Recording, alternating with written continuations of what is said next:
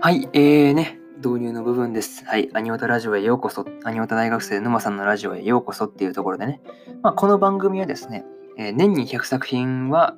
えー、アニメを見る男子大学生のね、沼さんがまあアニメに関する、まあ大体そのシーズンでやってるまあアニメの感想をただただ語っていくっていう番組になっております。はい。まあね、うん、楽しく聞いていっていただけるのがまあ一番なんで、はい。はい、えー、なんて言ったらいいんだろうね、難しいところなんですけど、はい。まあね、えー、番組のたあの説明欄のところにね、えー、ラジオの、まあ、メッセージやリクエストを募集する、まあ、Google フォーム、えー、作ってあるので、気軽にね、うん、何でも、自分はこのね、アニメの感想どうでしたとか、何でもね、えー、あとは何だろうな、うん、こんなタイトルとかはやらないのとか、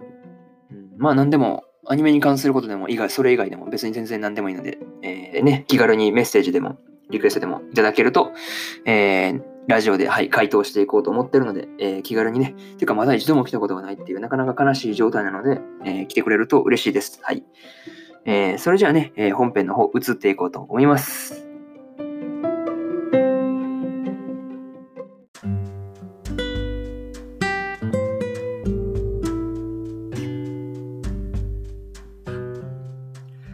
はい、えー、それではね、本編の方入っていこうと思います。今日はですね、えー、不幸刑事の、えー、5話の感想をですね、えー、語っていこうと思いますのでね、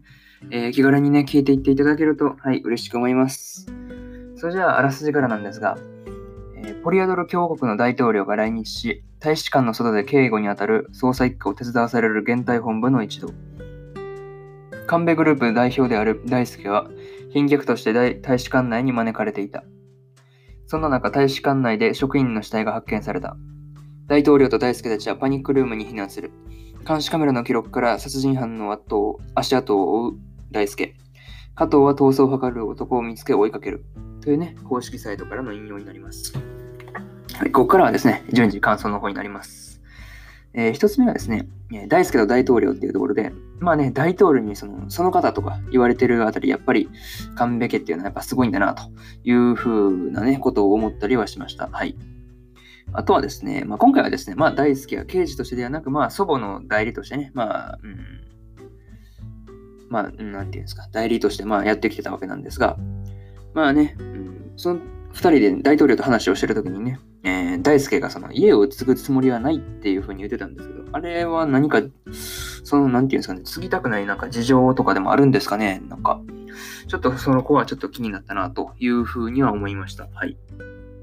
まあね、えー、2つ目としたら爆弾発見ってとこで、まあ大統領と大輔がその避難させられたパニックルームのクローゼットに爆弾が仕掛けられてるという、なんともね、なかなかまずい状況なんですが、まあ、その仕掛けた犯人はですね、まあ、加藤と亀井がですね、あ追い追い詰めるんですが、まあ、ビルの屋上から飛び降りて、まあ、死んでしまうんですね。なんかね、うん、不穏だな、というふう。まあ、そね、その頃に、まあ、えー、鈴江もね、えー、異変に気づくっていうね、なかなか、すごいなど、どうやって知ったんだろうなんか見てたのかなとかいうふうなことは思いました。はい。まあね、大使館に向かおうとしてるあたり、なんか、対応が鈴江さん早すぎませんかねとかいうふうには思いました。はい。まあ、3つ目としたらですね、えー、間一髪ってとこで、まあ、爆弾の解除方法をね、大輔が聞いてもヒュスクは権限が与えられておりませんと言ってですね、あの解除方法を教えませんでしたね、あれ。権限っていうのはそのさっきね、その、え大統領と大輔が話をしてたところで、大輔が家を継ぐつもりはないって言ってたのとなんか関係があったりするのかなとかいうふうなことは思いました。とはですね、鈴江もバイクでこっちに、その大使館に向かってたんですが、まあね、猫がぴょっと飛び出してきたので、それをね、避けようとして事故るということで、まあ到着が遅れるんですね。まあもう、鈴江も間に合わないし、どうしようっていう時に、まあ、やってきたのが、まあ、加藤でね。まあ、あの大使館の前にいたね、そのおじいちゃんが、まあ、持ってたスペアキーですね。あれで、まあ、無事、大輔と大統領を救出できたっていうので、まあ、本当、危ない、間一髪ってとこでね、まあ、危なかったな、というふうに思いました。とはですね、まあ最後に言ってたことなんですが、まあね、今回はですね、まあヒスクがね、えー、大輔に権限が与えられてないとか言ってたんですが、まあね、うん、まあその辺がちょっと気になるところかなというふうにはちょっと思いましたね。はい。それじゃあ、えー、今回はここまでかな。あとね、うん、じいちゃんにナイス、まあ、使った、あの、なんていうんですか、鍵をね、そのスペア持ってた理由がね、まあちょっと、うん、まあ、いけないことに使ってたんですが、まあね、うん、作ってくれてなかったら今頃、今頃っていうか、まあね、この話の中で大輔と大統領をやられてたわけで、なかなか危なかったんでね。まあ、じいちゃん、まあ、作った理由はまあ、不純であったとしても、まあいい、いいことをしたなというふうに思いましたね。はい。それじゃあね、えー、今回はここまでにして、締めのパートの方、移っていこうと思います。